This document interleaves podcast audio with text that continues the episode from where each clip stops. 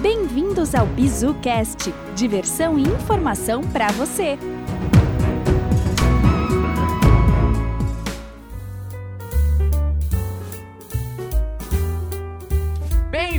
Pessoal, para mais um BizuCast.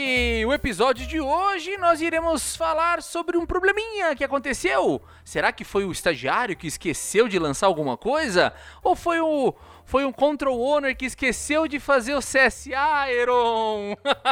nós vamos falar do que? Nós vamos falar do caso das Americanas. O título de hoje é Desvendando o caso Americanas, Eron. E para hoje, é, já que eu tô falando de Eron, nós nessa conversa temos a participação especial do convidado Eron Massaro, né? Eu e o Wellington aqui do BizuCast estamos recebendo o Eron. Fala aí, Eron. E aí, galera, beleza? E aproveitando aí também já para retomar aquele ponto, né, Albino, que a gente é, o BizuCast nasceu, na verdade, de uma, de uma gíria que a gente falava na época da Votorantim, né? É isso que eu ia falar agora. Eu ia falar assim, porque o Heron não é um participante qualquer. O Heron é o, é o, é o co-criador do nome do podcast. O cara, tudo era o Bizu. Ô, oh, vou te dar um Bizu, vou passar um Bizu.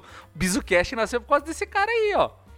Olha aí, olha. Depois, olha o sucesso. Depois de cinco anos, só com informações extremamente é, sensacionais aí, corporativas. É, só passando o bizu toda semana pro pessoal, né, Heron? É, com certeza e aí, Wellington? É, eu acho que aí, galera, beleza. É, eu acho que é legal lembrar, né, que tem um detalhe que a gente trabalhou junto, né? Nós três aqui tivemos. É, senão as pessoas falam assim, que da onde apareceu é, surgiu isso, né? cara, né? Mas a gente trabalhou junto, né? Nós três aqui, então foi uma época bem divertida ali entre 2016 e 2017. Foi uma, uma época bem boa, que foi na época que a gente começou a Falar, Queria te dizer que foi os meus anos de ouro. Ah, os anos que... mais felizes da minha alegria, vida. cara. Foi, foi os anos mais bom. felizes da minha vida. Foi muito bom. E... Aquele, aquele time para mim, aquele time que a gente tinha lá, é igual o Chicago Bulls de 92 para mim. é, é, o, é o time que tem o Jordan, o Rodman. E o Albinão é o melhor o Jordan, né? Não, mas é muito legal, gente. Eu tô muito feliz aí, especialmente do, de, ter, de ter o Heron conosco. Isso aqui é quase que numa nostalgia, porque esse tipo de conversa a gente tinha durante os intervalos aí do, do, do trabalho. Aí era um negócio que, que faz. O Bizucast era no horário do almoço, é, né? Cara, cara, exato. O Bizucast era no almoço, cara. Calcule, gente. Isso aqui é história. É, não é verdade. Era, um, era uma equipe bem bacana que a gente tinha, todo mundo bem integrado, né? O Albinão aí como grande gestor e a gente relembra os bons tempos aí mesmo, né? Fica, fica as boas memórias, né, cara? Isso que importa. É verdade.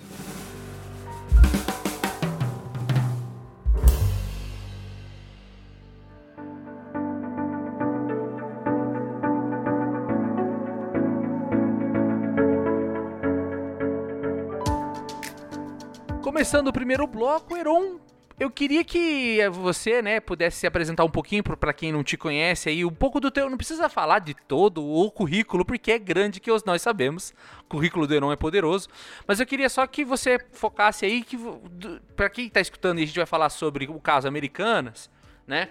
Acho que o, o grande ponto é fraude, é, possivelmente, né, a gente não pode afirmar ainda, mas, por exemplo, poderia ser enquadrada de alguma forma como uma fraude contábil ou um desvio contábil, é, problemas com bolsa de valores e tudo mais. Eu queria que você comentasse quem é Heron, né, nesse mundo aí do controles internos. Explica um pouquinho para nós aí o teu background, o, o que, que você tem trabalhado nesses últimos anos, a tua especialidade, bem sucintamente, porque eu sei que o teu currículo é grande. Legal. Então, é, basicamente, eu comecei minha carreira corporativa em 2010 na Price, então firma de auditoria, parte de risk consulting também, é, auditoria de sistemas, né, toda a parte de auditoria interna, que a gente fazia, suporte à auditoria contábil, então a gente pegou esse background aí, passando por alguma série de clientes aí relevantes, né, depois também, como a gente ia falar no bloco anterior, eu cheguei a passar pela função de controles internos na própria Votorantim, e depois também com viés de compliance, e aí posteriormente, isso tudo em Curitiba, depois fui para São Paulo, né, passei um tempo lá, quatro anos, né, cheguei a atuar também com auditoria interna no setor farmacêutico, que na Biolab, depois também com controles internos na, na própria JDE, no Café Pilão, Damasco, do Ponto, LOR, etc. Aí depois me mudei também para Itajaí, também no, no setor aí de agronegócio. E agora, depois de cinco anos aí fora, voltando para Curitiba, muito feliz aí na, na Positivo Tecnologia, né, na função também de, de auditoria interna. É, então, com esse background de 12 anos aproximadamente nesse segmento, mas... Na área da governança aí, né? É. Exatamente, nos, nos, pilares de governança e, e, obviamente, né, com esse background a gente consegue ter é, um feeling, né, muitas vezes do, do, pode, pode ter acontecido. Obviamente, a gente tem que se basear muito em, em pareceres técnicos, né? Então, a situação de, de americanas, a gente não tem como ter um, um parecer, né, uma conclusão né, nesse momento, sem ter um, um laudo técnico contábil, né, mas, mas é algo que a gente né, tem usualmente dentro dos controles internos, das nossas auditorias, é algo que é relevante, né, os, os pontos que foram citados lá, né, de eventuais distorções na, na contabilidade, né, a parte ali de risco sacado, né, operações que a gente pode entrar mais detalhe na sequência. Então explica um pouco pro pessoal, porque tem muita gente que escuta até, coitada, a minha mãe e meu tio também fala, eu tava conversando no final do ano com eles sobre os episódios, eles falam assim, ah, eu, nos primeiros cinco minutos do episódio, se eu vi que é um assunto que eu não estou entendendo, eu saio, porque é muito difícil, vocês falam coisas que eu não entendo. Então vamos também explicar, não é só o caso, por exemplo, da, do meu tio é, Gutierrez e da minha mãe Terezinha, mas também tem pessoal que às vezes não é do ramo e pode né, não, não, não, não entender o que está acontecendo, o que de verdade aconteceu. Às vezes o cara fala assim, ah, das americanas, foi alguma coisa lá na Bolsa de Valor.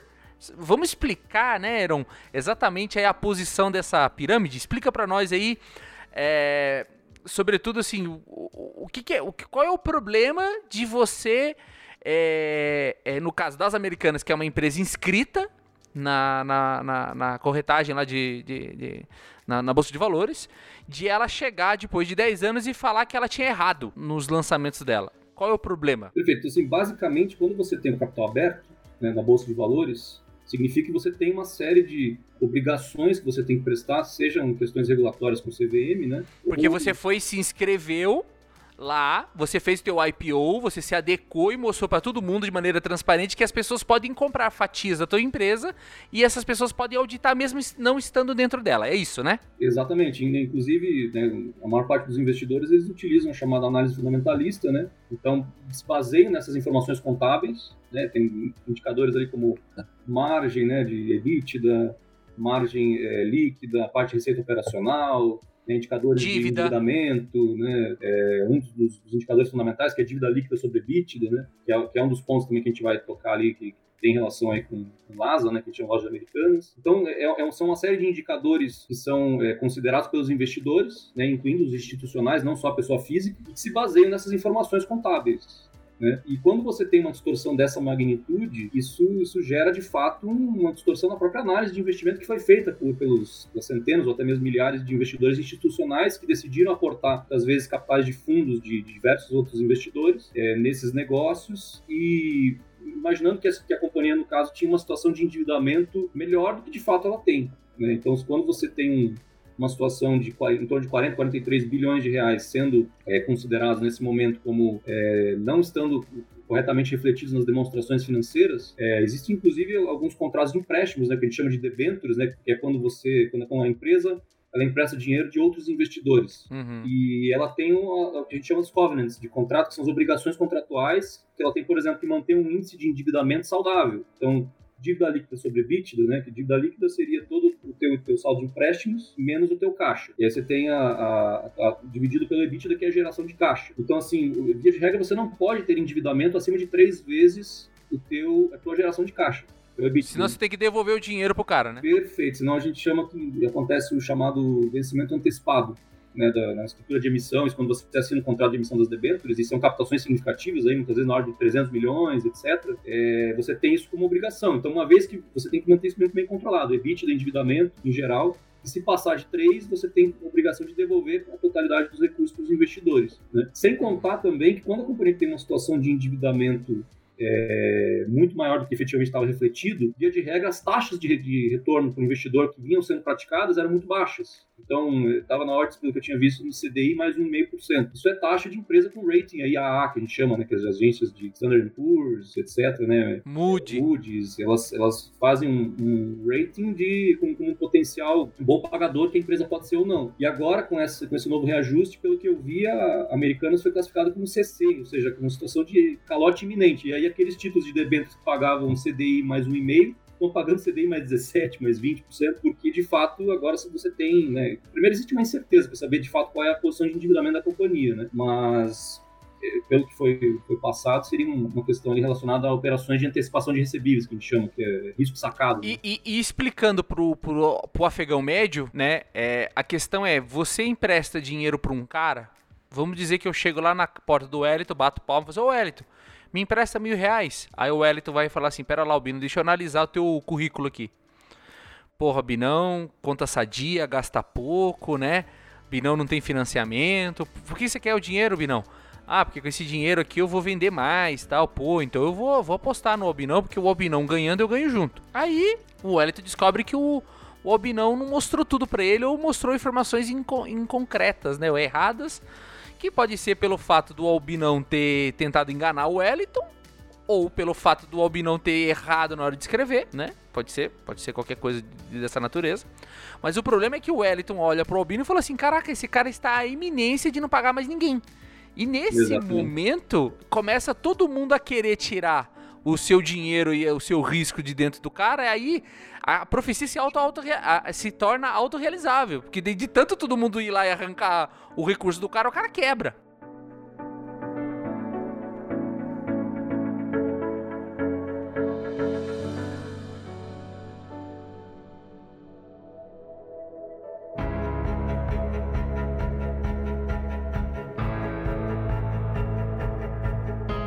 Quando você vai fazer um empréstimo no banco, você, hum. cidadão brasileiro, e o cidadão mundial né, do mundo vai fazer empréstimo no banco, a primeira coisa que eles fazem é uma análise de crédito. Então, hum. eles vão avaliar o teu perfil para avaliar se você é um bom pagador, se você é um cara que não tem dívida, que você não atrasa nada, se você consegue honrar com as suas obrigações. Uhum. Isso é o que é o que, é o que te qualifica para estar tá apto a pegar um empréstimo, por exemplo, numa, num, em um banco grande ou em alguma, alguma instituição é, grande de fato, e aí você vai conseguir pegar esses empréstimos com taxas altas, né? Mas ainda assim, porque são, são empréstimos, você tá pegando dinheiro do banco, mas ainda assim, vamos supor lá que você vai pegar 10 mil reais, você vai pagar em 36 meses, por exemplo, e você no fim do, desse período, você vai pagar uma taxa lá de X% e você vai pagar, por exemplo, sei lá, 15 mil ao todo nesse período.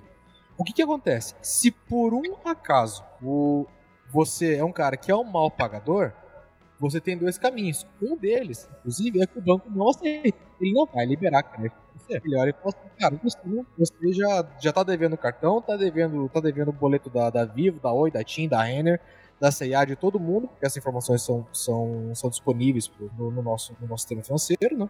E aí o que acontece? Você vai ter que começar a apelar, você vai ter que ir para outras, você vai, vai para uma Crefisa, você vai para uma outra instituição financeira que vai te cobrar 3, 4, 5 vezes mais do que, a, do, do que um, um, banco de um banco de varejo, aí, Itaú, Bradesco, mais iria te cobrar. Então, o grande, o grande ponto que está acontecendo agora com os americanos é isso. O que o Aaron comentou ali sobre uma debenture, ou então sobre, sobre uma taxa de empréstimo aí, que você pagar CDI mais um, CDI mais um e meio, cara, é praticamente de graça, entendeu? Então, para uma, uma empresa do que, que, gera que gera tanto caixa que nem, que nem americanos, era um negócio que era de graça e aconteceu. Agora ela tá com uma, com uma fama de má, de má pagadora.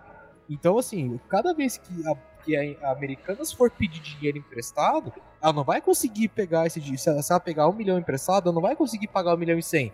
Os caras, não, beleza, vai emprestar um milhão pra você, você vai pagar um milhão e meio, vai pagar dois, vai pagar três. A Americanas vai viver então... o que muitos brasileiros vivem, que é estar no Serasa. É, é e ter que emprestar dinheiro da Crefisa. Cara, é mais ou menos por aí, entendeu? O, é. A, e, é um, e é um do tamanho, pro tamanho da empresa, é um problemaço. E pela quantia. É um problemaço. Pra quantia de caixa. E para um modelo gira, de negócio, para um modelo de negócio de varejo que a margem é estreita, pode ser decisivo para não, não ser mais viável. É pra, até pra, uh, o caminho para a empresa se tornar insolvente nesse, nesse tamanho de, de, de, de, de rombo, cara, assim, se você não injetar dinheiro ali, é. cara, é difícil de sustentar. Por isso que essa situação, muitos querem arrancar um pedaço e deixar a encrenca pro resto, mas em algum momento, um grupo de pessoas tem que teoricamente concordar que é melhor que o, o, o cara não morra e ele vire um zumbi para pagar a parte das contas dele, porque se ele de fato morrer, ele não paga nada mais para ninguém. Que daí a gente vai falar um pouco mais pra frente no próximo bloco o que, que é a recuperação judicial, o que, que é, né, é, o que, que é entrar em concordata e tudo mais. Mas pra gente fechar esse bloco, eu queria que o Heron explicasse pra gente o que, é o risco sacado, e daí depois que a gente entendesse o risco sacado, no próximo bloco eu vou ler uma cronologia dos fatos, né? E daí, depois que a gente passar esse bloco da cronologia dos fatos, nós vamos entrar num bloco que a gente gosta de falar, que são das teorias conspiratórias ou dos próximos passos e acontecimentos, tá? Só para o pessoal que está ouvindo entender a estrutura do nosso bate-papo aqui. Eron, então, para fechar esse bloco, explica o que é risco, risco sacado. Legal, então risco sacado basicamente é uma operação de antecipação de recebíveis. Né? Então, Uhum. é, por exemplo, uma empresa como a Americanas, quando ela faz as suas compras né, de, de estoque, ela, ela tem sempre um prazo de pagamento, né, 30, 60, 90 dias, e ela pode, muitas vezes, antecipar eh, esse valor que ela tem é, em relação às instituições bancárias. Então, por exemplo, é, até saiu um, um relatório né, com, com saldo que, que ela deve para os maiores bancos na ordem de 13 bilhões, ponto 9 milho, é, ponto 900 milhões de, de reais, né? E aí os mais impactados seriam o Bradesco, né? No caso seria BTG Pactual, Itaú. Aí isso até tem um, um, é, um risco de virar um, um efeito cascata, né? Porque, por exemplo, se for considerar esse tipo de, de operação agora em Bradesco, né, representa em torno de 50% do, do resultado trimestral, é, do resultado líquido trimestral do Bradesco. Então, só para ter uma, uma noção, né? Então, se eles derem o write-off, que a gente chama, né? Se baixarem esse valor para a provisão de devedores duvidosos, né? Como eu imagino que deve Aham. acontecer, porque já foi dado rating CC e tem um calote, né? Então, isso pode correr pelo, pelo menos 50% do, do do líquido do, do Bradesco nesse trimestre, né? Então, por isso, o que, eles estão, que os bancos estão tentando fazer é, é- é conseguir algumas medidas judiciais para, de fato, travar esses, esses valores que, que a Americanas teve de, de antecipações, né? E reaver esse, esse dinheiro. E como todas as instituições estão fazendo isso, o que acaba acontecendo é que a Americanas ela tem um grande risco de não ter caixa mais. Então, o que ela precisaria fazer eh, seria diminuir eh, eventualmente a operação, né, vender ativo fixo, eh, enfim, estoques com baixo giro, etc, para poder ter pelo menos um caixa mínimo para continuar operando. Caso Uhum. contrário, ela não teria mais, eh, entraria, como vocês falaram, uma situação de insolvência. Né? Mas aí o risco sacado para o pessoal entender e ver se, se eu vou tentar explicar para o pessoal que tem menos técnico. Eu vou lá, eu empresto o dinheiro do banco e o banco me empresta de uma maneira um pouquinho mais competitiva que um empréstimo normal. É porque ele sabe que eu sou um grande varejista, que eu tenho um grande giro, que eu vendo muito. E eu pego esse dinheiro que ele me, me dá aqui na minha mão e eu uso para comprar e pagar meu fornecedor. Daí eu não preciso usar meu dinheiro. E eu pego esse dinheiro aí e vendo e parte do lucro dele eu pago o banco e não preciso mexer em capital meu. Eu uso o capital do, do, do banco. E o banco, ele, é, ele corre esse risco junto comigo porque, teoricamente, cada empresa tem um risco associado a esse risco sacado. Uma empresa que nem a Americanas, pelo que eu tava lendo esses dias, tinha um dos riscos sacados mais seguros que, que, que tem no mercado. E se provou totalmente errado. E não é porque alguém avaliou errado, é porque as informações não estavam corretas, né? Exatamente. Então, assim, é, acho que um ponto que, que assim, chama muito a atenção no balanço é que es- essas operações de risco sacado, e elas são extremamente materiais, né, dentro do balanço da, da Americanas, elas estavam registradas diretamente na conta de fornecedores, né? Então, se você pega, por exemplo, o caso da Via Varejo, ela, ela registra numa outra conta, é, coloca, se não a memória, fornecedores e convênios, e aí coloca uma nota explicativa mencionando que se trata- trata-se de uma operação, né, não é exatamente fornecedor, não está devendo pro fornecedor, você está devendo para o banco, né? Pro banco. Você tem que contabilizar os juros adequadamente também, é, como a título de antecipação de recebíveis. Né? E aí você consegue ter melhor controle e, e melhor reporte ao mercado dessas operações. né? E, e eu, Heron, já que você tá entrando, eu não queria entrar nessa explicação, mas qual que é o, o grande pepino do risco sacado? Se você não coloca na, na- na linha correta e não leva em consideração o tempo dele do vencimento, e ele entra lá como fornecedor, teoricamente, como ele entrou como fornecedor e o financeiro não ocorreu porque eu não, eu, eu não tive que tirar dinheiro de caixa para pagar, ele simula uma coisa sadia que não existe. Teoricamente, eu, eu, eu, eu paguei o, o, para o pessoal entender aí, eu paguei meu fornecedor com o dinheiro do banco, mas eu não disse que eu vou pagar juro que eu tenho que pagar o banco. Então, a- simulou um- uma margem que não existe. É como se eles tivessem uma máquina de dinheiro no quintal de casa e estivesse falsificando nota de 100 e foram pagar o fornecedor com nota falsa.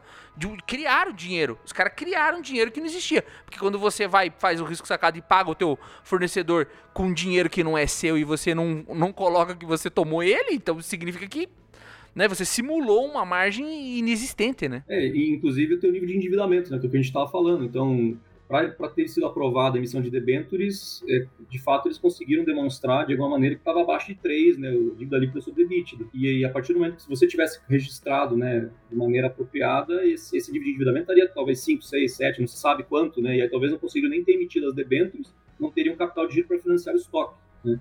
E acho que por conta disso, eventualmente, foi pensado né, nessa, nesses registros, essas, que geraram essas inconsistências contábeis. Né.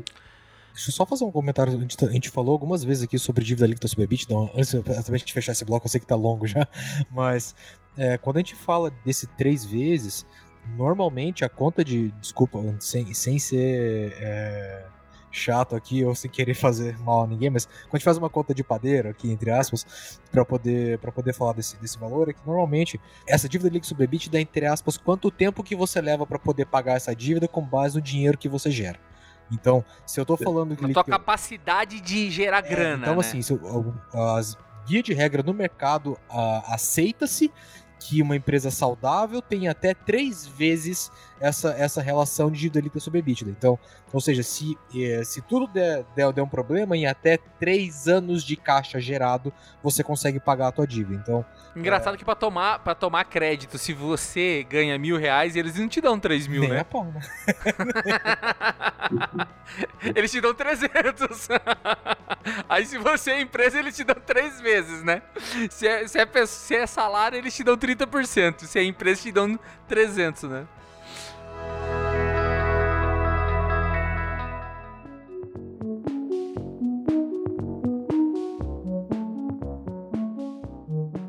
Nesse bloco eu vou passar aqui pro pessoal, para o pessoal entender a cronologia dos fatos, né?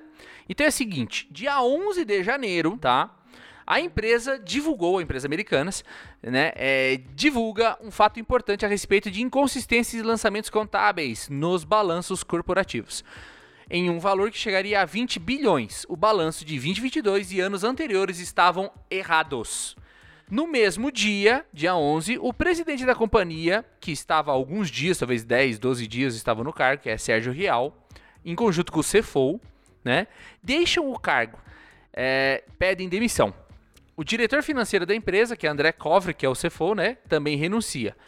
Ele havia tomado posse junto com o Real. Então, ambos pedem demissão no mesmo dia. No dia seguinte, dia 12, quinta-feira, o pregão abre, né, da, da, da, da B3 abre com queda de 73,33% nos valores das ações desta empresa. E a B3 trava as operações inúmeras vezes, né, é o circuit break da, da empresa, eles não deixam ela é, virar pó no mesmo dia, daí eles travaram várias vezes a operação do pessoal lá, do pessoal que estava operando é, as ações da Americanas, a, todas elas, né. É, no mesmo dia 12, o ACO né, é, explica a situação numa entrevista, onde ele diz que a gênese do problema estava nas operações de risco sacado, que a gente comentou no bloco anterior. E ele, então ele fala, né, que trata-se de uma linha de crédito que faz uma triangulação entre empresas, seus fornecedores e instituições financeiras, vulgo bancos, né? É, então a empresa contratava o risco sacado, a companhia pede ao seu banco que realize o pagamento de uma compra com o fornecedor para você que tem CPF aí, é o cartão de crédito, tá? É rotativinho aí, você foi lá e comprou com o cartão de crédito. Assim, o banco quita o contrato em nome seu, à vista, vai lá, pum, né? Às vezes, claro, é, quita a tua dívida, né? E passa a dever você para o banco e cobra juros de você é, para você. Exato. O grande ponto aqui é ah. que você troca de. Em vez de você estar tá devendo para o fornecedor, você está devendo para o banco. Pro banco. Então, é, é, a mesma é coisa que o cartão de crédito. Eu vou lá e compro um cartão de crédito, eu não estou devendo para a loja, estou devendo para o banco, ou melhor, para a operadora do cartão, né? Pelo que se sabe até o momento, as americanas é, fizeram a contratação de risco sacado, mas as operações não foram registradas devidamente nos balanços contábeis. No caso de americanas, foram inúmeras operações ocultas, subestimando o grau de endividamento da empresa. Aí, sexta-feira, 13, né, um dia depois, começa o início da batalha com os fornecedores e credores da empresa. Ou seja, todo mundo sentiu que o bicho estava tava dando errado, que o, o caldo estava azedando, né?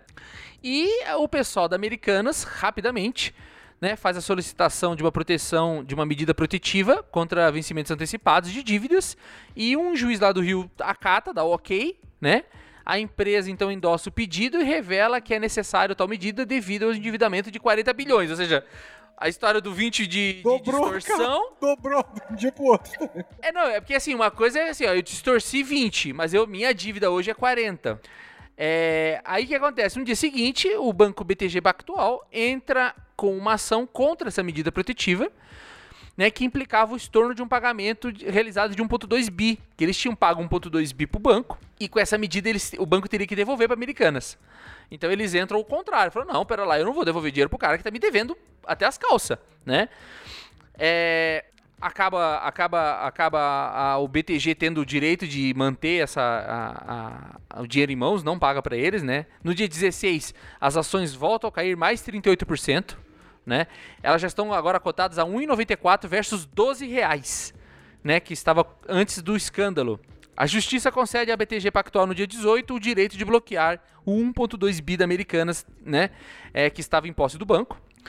É, no dia 19, a empresa confirma que possui apenas 800 milhões em caixa, ao invés dos 8 bi que eles estavam reportando no terceiro TRI do final do ano passado. Cara, cada hora é uma notícia, cara. É, Bosta. Aí no mesmo dia, dia 19, os americanos realizam um pedido de RJ, que é a recuperação judicial.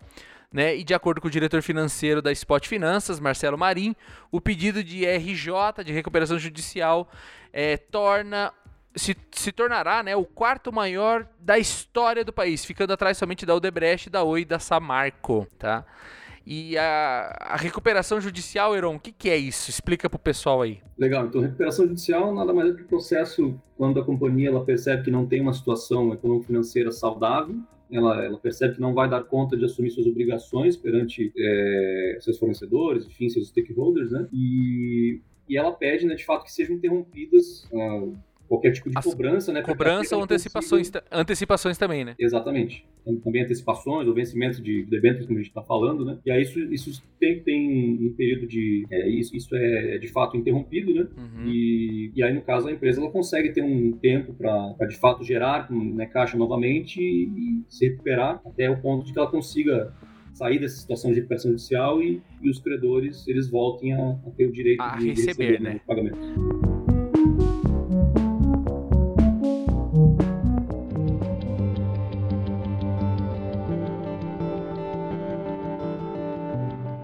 Só que se isso não der certo, eles podem seguir pelo próximo passo, que é a concordata, onde o juiz estabelece, né, é, faz quase que a gestão da conta deles, dizendo quanto eles podem pagar para os seus credores mensalmente, sem que a empresa venha quebrar de fato e falir, né? Então ela vai ficar ali naquele período de concordata, onde ela vai ficar trabalhando de uma forma a pagar. É como se estivesse fazendo um acordo, né? Vai fazer um acordo. Ó, eu vou poder pagar vocês dessa forma enquanto eu estiver operando e vocês vão recebendo aí deste jeito, né? Que acho que esse é o grande temor dos, dos credores é virar a concordata e eles receberem isso aí a, a Deus dará, né? Exatamente. Até por isso muitos deles eles têm registrado, né, do lado baixo, né? Tem alguns fundos que eu já percebi que dão pelo menos 50% de baixa desses valores né, a receber, e em alguns casos pode até chegar a 100%, né? A gente não sabe ainda. Porque o problema é como a gente não tem ainda um laudo técnico né, contábil para de fato saber qual é a origem né, desses 43 bilhões, a gente não sabe efetivamente onde foi, onde foram registrados esses valores, né? Eventualmente está uhum. Tá no patrimônio líquido, está na, na, conta de resultado, se teve ou não é, pagamento de bônus em função de um resultado. A gente não tem ainda é, é essa ciência. É. Então, como é, assim, a gente costuma sempre dizer, né, que no, no, mercado financeiro é muito pior muitas vezes a situação de incerteza do que necessariamente você saber que tem uma situação ruim, né? Então, é, e até por conta disso, as ações despencaram aí, né? Pelo menos 95%. Heron, você tá me dizendo então que todo esse rolê aí é porque o pessoal lançou na conta errada, cara? Você fez uma reclassificação contábil ali que não tava, que não tava de acordo, cara. Pô, que, que triste, né, bicho? É, assim, existe, existe na realidade algumas contas que a gente chama de redutoras né, do, de fornecedores. Então, eventualmente, você. É, isso é.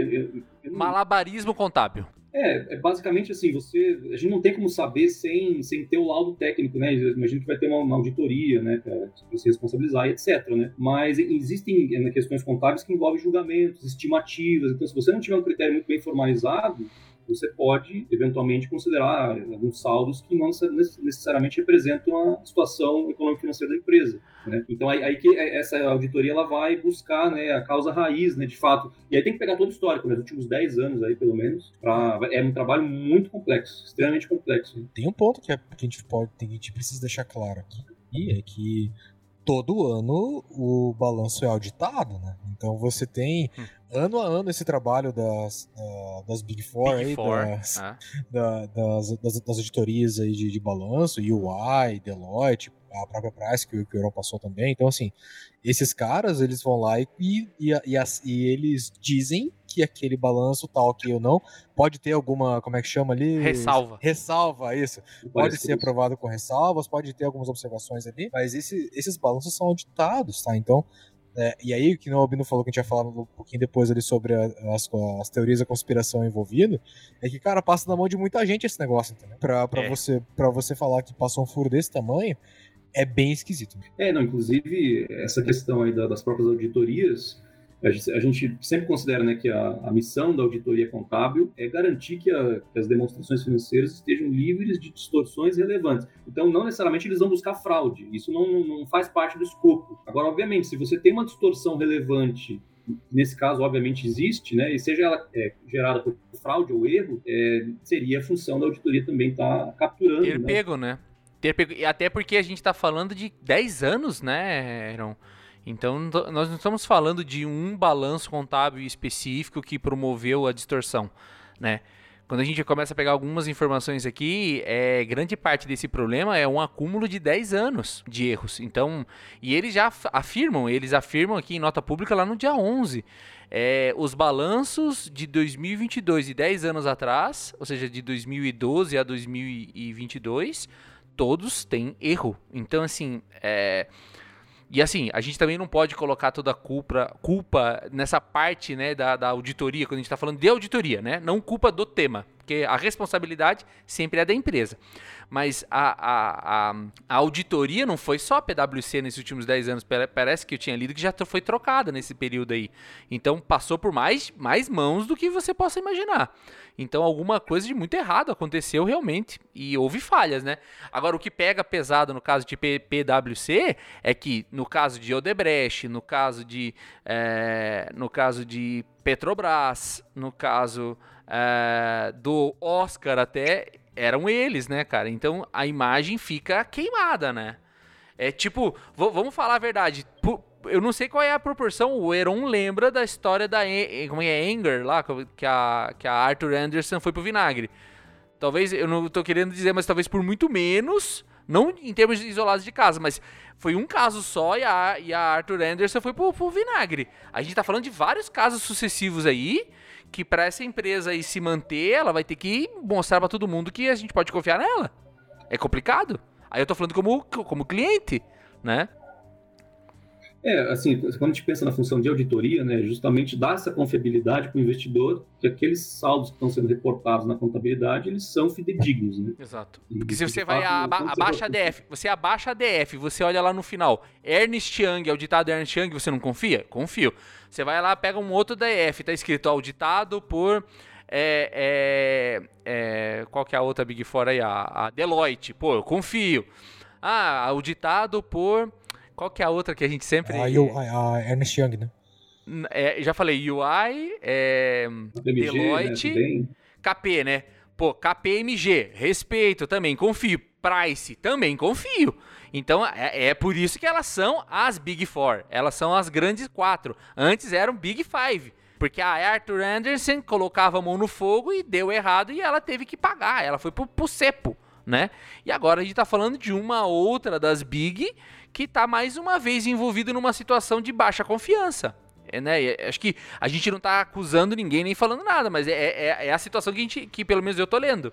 É, assim, um ponto também que até eu me recordo, né, porque eu passei por lá entre 2010 e 2015, é que de fato as margens, né, do, do serviço que eram vendidos de auditoria, elas vinham cada vez mais sendo reduzidas. Então isso fazia com que com a, a série de projetos que eram vendidos, Uhum. Você tinha, de fato, equipes mais enxutas, né? E mais júniores então, também, né? E, e, exatamente. Então, muitas vezes, você sempre tem né, uma estrutura de um sócio, um, um gerente sênior, né, revisando, dependendo da materialidade da empresa. Claro. Mas você tem, né, eventualmente um, um senhor em campo, um supervisor, um gerente, mas via de regra, né, os testes substantivos, né, os testes de controle, muitas vezes são executados por profissionais, né, os trainees, ou até mesmo consultores, ou auditores de primeiro e segundo ano, que têm lá dois ou três anos de experiência, né? Hum. Então, não necessariamente eles vão ter é, talvez o feeling para dependendo da operação que foi feita, né? Muitas vezes, porque você, quando você tem né, o, não, não, não, a gente não sabe o que aconteceu ainda, mas, por exemplo, quando você fala do triângulo da fraude, você tem sempre um, um processo de justificativa, né, uma complexidade envolvendo um racional por trás, né, e não, uhum. quando você tem um profissional que não tem tanta senioridade, muitas vezes ele não tem ainda o, o feeling, né, o conhecimento ele, da operação. Ele, ele, ele vê isso aí como uma, uma barreira, respeita e não confronta, né? Exatamente. É, muitas vezes fica fazendo é, um, um, trabalho até certo ponto mais braçal, que a gente chama, né? Pegando algumas amostragens, fazendo algumas circularizações. Agora, por exemplo, se a gente for pensar num, quando você vai fazer circularização, é um procedimento quando você, você faz a consulta para os teus fornecedores, os bancos, qual, qual, é o valor de dívida que, que a empresa tem, para uhum. certificar que o valor que está registrado na contabilidade é, é coerente, né? Uhum. Então, agora, quando, quando você, por exemplo, você não registra é, um, determinado, um determinado banco, não necessariamente a, a, auditoria consegue fazer esse tipo de análise porque ela acaba pedindo a relação de instituições que você tem uma dívida. E aí, se você tem uma, uma instituição que não consta nesse relatório, não, eles não chegam nem a fazer o procedimento de circularização, de perguntar para a instituição qual é o valor que a empresa deve. Então, esse é um, é um ponto de atenção. E muitas vezes, quando você tem, por exemplo, caixa 2, que a gente, a gente fala possivelmente, fica muito mais difícil de ter rastreabilidade, né? Porque não está registrado em sistema, em relatório nenhum. Tá na planilha lá, Aaron. Tá no e-mail, tá no WhatsApp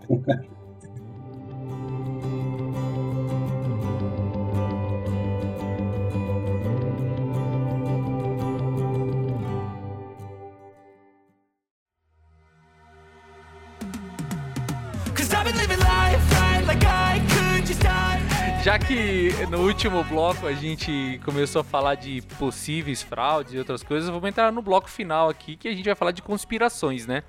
Tem algumas informações aqui que eu não, eu não estou acusando e nem falando nada, são informações obtidas, né, de relatos.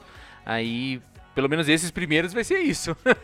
é, no dia 13, é, na sexta-feira 13 de toda aquela muvuca, foi descoberto que os executivos da empresa venderam quase 212 milhões em ações da empresa durante o segundo semestre do ano passado, seis meses antes da divulgação destas inconsistências. Então, esta é uma baita de uma evidência que faz as nossas orelhas ficarem erguidas, né? A outra é que no dia 17, o ACO Sérgio Real afirma que saiu da empresa por falta de perspectivas e que não sabia nada dos erros contábeis, né? Fica também parecendo muito estranho a entrada deste CEO, né? Como se fosse quase que uma, uma jogada telegrafada. Ó, vai lá, assume, descobre e sai fora, né? Ficou estranho. É, outro fato aqui. Executivos recebiam PPRs gordinhos, né? É, RVs, né? Esses bônus. Os bônus eram baseados em resultados que hoje são questionados em provendos. A empresa distribuiu mais de 1,9 bi Considerando a média de 18 diretores por ano, as lojas americanas e B2W foram 3,9 milhões para cada diretor por ano. Quase 40 milhões por cabeça em uma década. E acho que lá o, o Heron, quando começou a falar lá, antes de a gente trazer a, fato, é, é a luz a fa esses fatos aqui, ele estava comentando de fraudes típicas que saem de, esse, esse dinheiro sai para algum lugar, né, Heron? É que nem vazamento de caixa d'água, né? O dinheiro tem que ser para algum lugar. Aí ele até falou assim: ah, tem que ver se alguém vai auditar e ver se está saindo bônus tal. Pô, a empresa tava devendo as cuecas, os caras arrebentando com bônus aqui.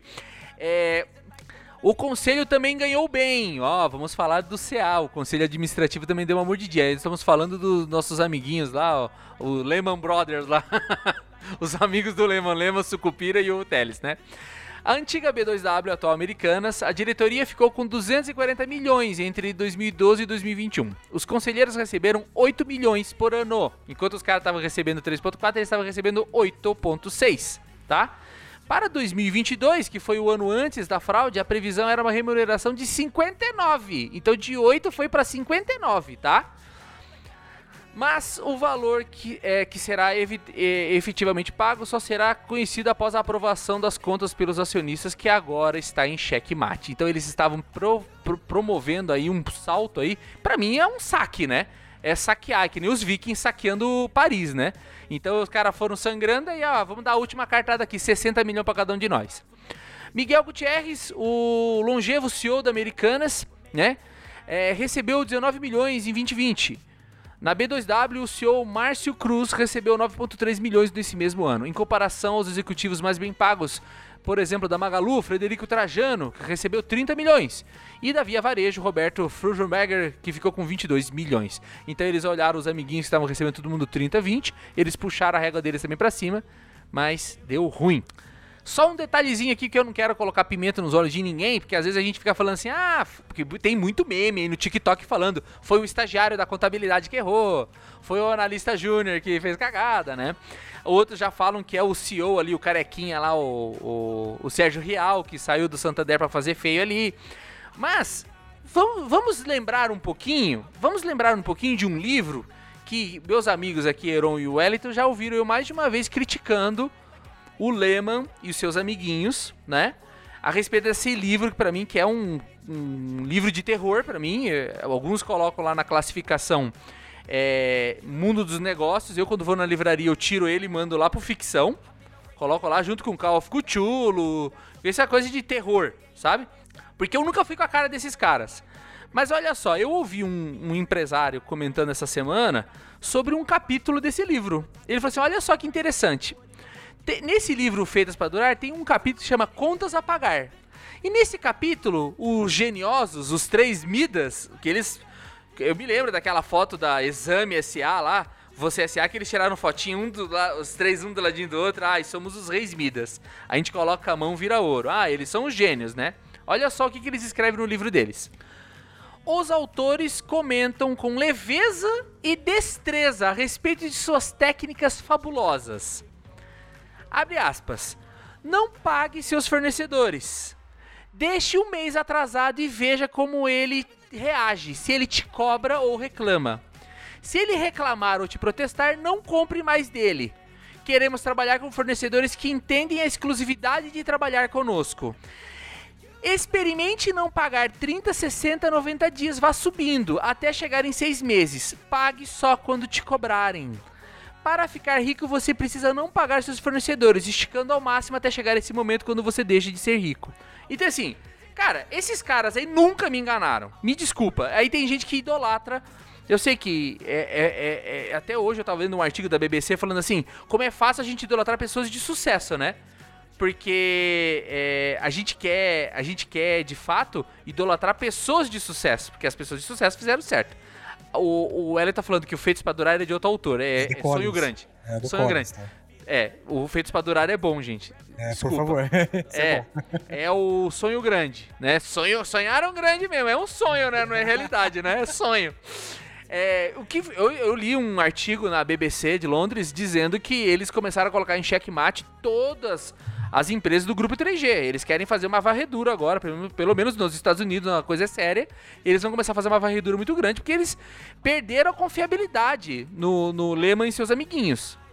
Eu tenho, para, eu tenho um parênteses sobre isso. Né? Parasita. Sobre... Eu tenho um parasita aqui. Não, um parênteses. Né? É, é, a gente tá falando do, de todo o grupo 3G. A gente tem que lembrar de uma, de uma coisinha aqui que é importante.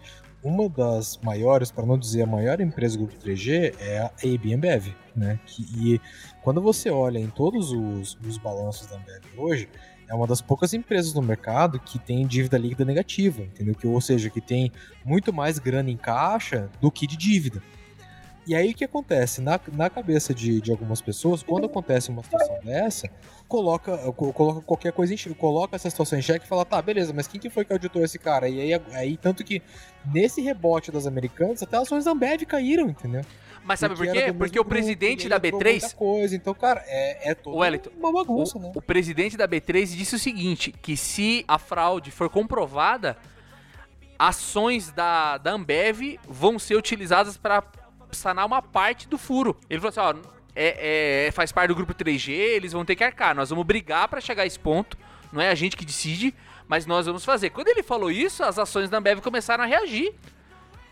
É, e tem, e Porque tem eu, não posso chegar, eu não posso chegar para você, alugar um carro, bater ele e dia seguinte sair com um BMW na tua frente dando risada na sua cara. Não posso, Wellington todo, tudo que a gente fala de especulação aqui, desse movimento de compra e venda de, de, de ações da, da empresa, de, desses pedaços da empresa, ele está associado ao grau de incerteza do mercado, entendeu? Exato. Então, realmente, então assim, se, se eu tenho dúvida se, se, aquele, se, se aquela empresa de fato ela tem uma, uma certa segurança jurídica contábil e tudo mais, cara, eu não vou manter, cara, na dúvida, especialmente o investidor institucional, esse cara no menor sinal de, fu de fumaça, ele tira. Pula. É. Ele vende, cara. Ele, ele não, não, tem vínculo, porque ele, ele não, tem vínculo administrativo, é. ele é puro negócio, ele não pode manter lá. E tanto que tem uma, o Heron pode até me confirmar, mas até alguns anos atrás, o percentual que a gente tinha de investidor estrangeiro na B3 era 60%, 65%, era muito mais grana, uma grana de fora do que de dentro, entendeu? Então é muito alto, então assim, para esses caras que são investidores institucionais, especialmente do, do, exterior, quando esse cara ele sente um cheiro de alguma coisa estranha, ele pula fora, cara, e vai procurar em outro mercado, entendeu? Exato. Então é por isso que é tão perigoso esse assunto.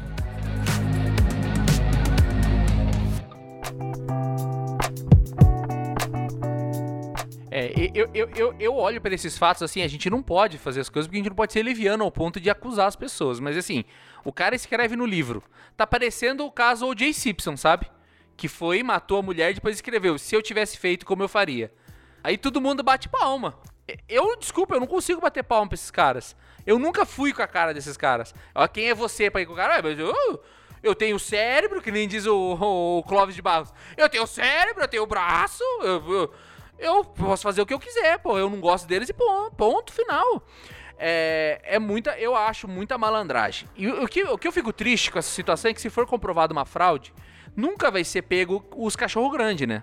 Nunca vai ser. Porque a gente não sabe o que, que tem uma reunião de CA. Se o cara não, não fez uma vista grossa, empurrou um outro cara fazendo no lugar dele. Porque você veja, eles iam morder 60 milhões, enquanto os diretores receberam 40 milhões em 10 anos. Eles iam pegar 60 em um ano. Então, assim, tá todas as provas na mesa.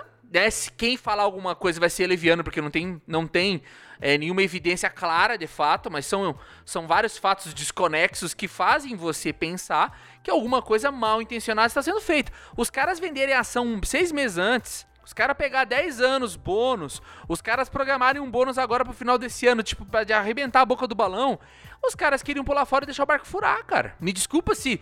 É, é, é, é se tá parecendo. Não dá pra gente como que é aquela história que eu tava falando esses dias é a história da piada do cocô. Tem cheiro de cocô, tem textura de cocô, parece cocô, o que que é? É cocô, cara. Você vai falar, não, Lavanda, não é. Temos... Tá Enquanto eu não fizer análise é, laboratorial, eu não vou dizer que é. Eu entendo a nossa visão científica, a nossa responsabilidade, inclusive a responsabilidade do Euro, porque trabalha no, no, ramo, né?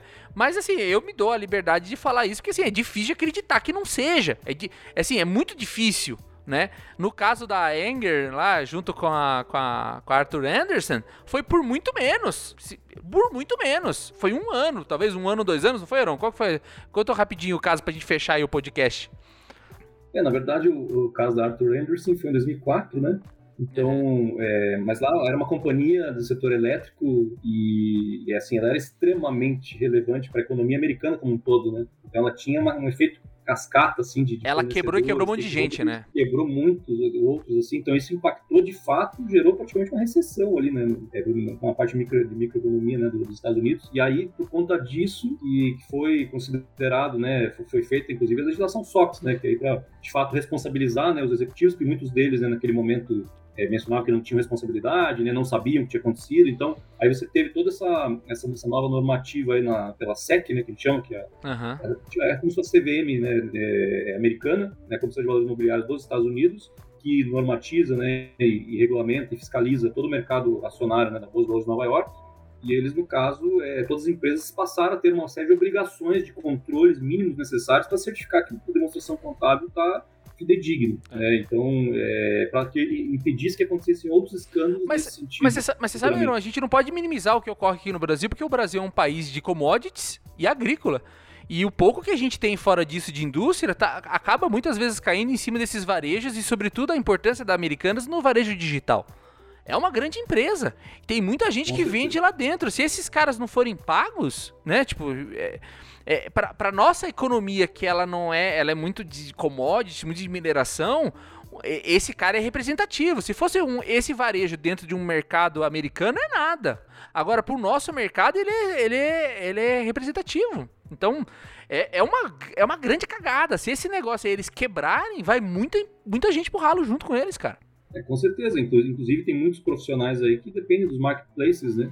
são Exato. revendedores distribuidores. Então, obviamente, eles podem vender para outros canais, mas muitas vezes eles têm maior receita operacional líquida do, do, negócio né, dentro da americana, B2W. Né? É, e, e, a gente é. sabe, né, gente, que a margem é. nesse, nesse mercado é, muito é baixa, né?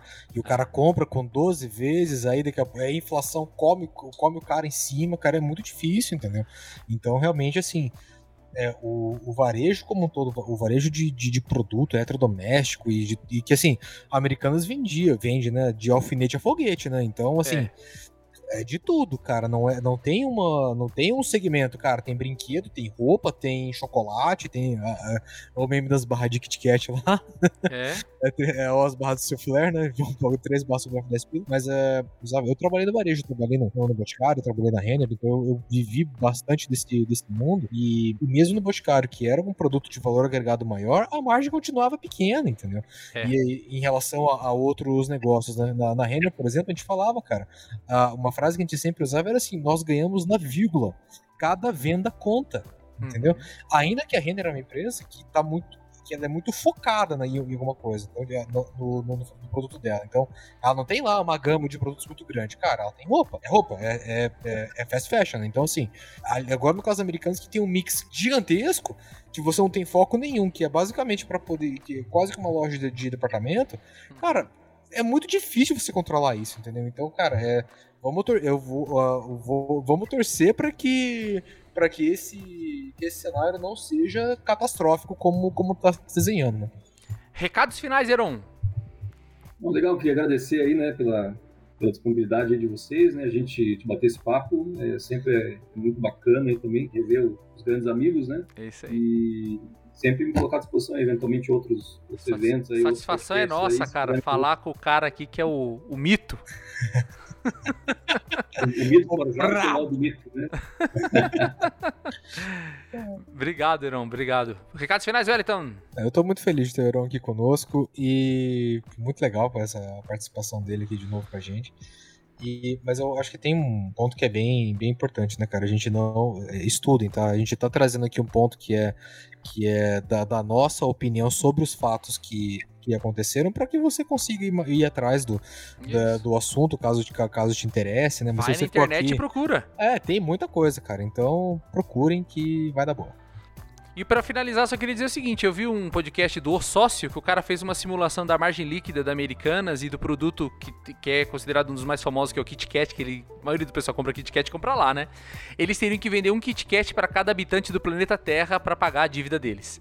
Então. Vai dar, gente, vai dar boa. Vai dar, vai dar boa.